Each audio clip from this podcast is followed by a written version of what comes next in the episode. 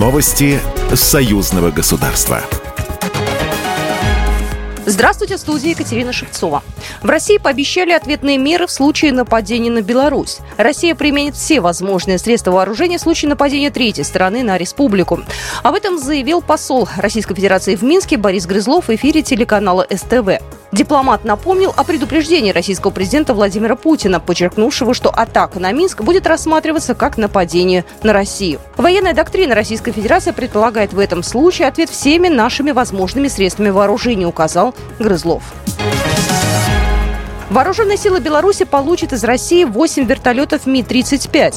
Об этом в интервью телеканалу СТВ сообщил командир 50-й смешанной авиационной базы Владимир Скоркин. Ожидаем к концу этого года. Это план 4 машины. И в следующем году еще 4 машины. То есть полностью будет эскадрилья Ми-35, сказал он.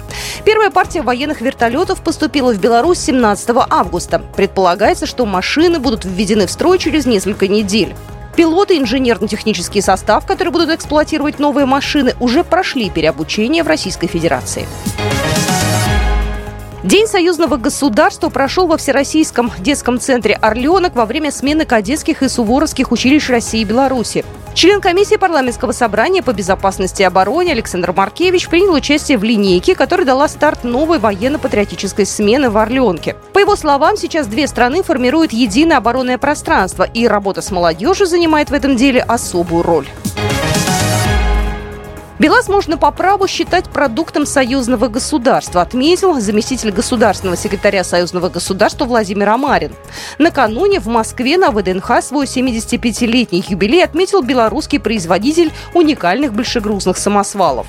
В свою очередь, глава белорусского диппредставительства Дмитрий Крутой напомнил, что БелАЗ поставляет свою продукцию в 80 стран мира, ключевой партнер из которых Российская Федерация, где в горнодобывающей отрасли работают 11 тысяч машин.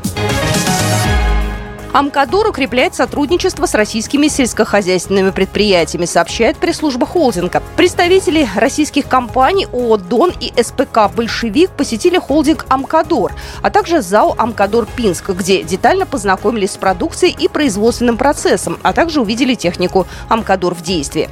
Стороны обсудили ключевые аспекты сотрудничества, а также возможности приобретения техники «Амкадор». Как отметили в пресс-службе предприятия, гостей заинтересовал уникальный погрузчик Амкадор 320, погрузчик с телескопической стрелой и автогрейдер Амкадор G160. Программа произведена по заказу телерадиовещательной организации Союзного государства. Новости Союзного государства.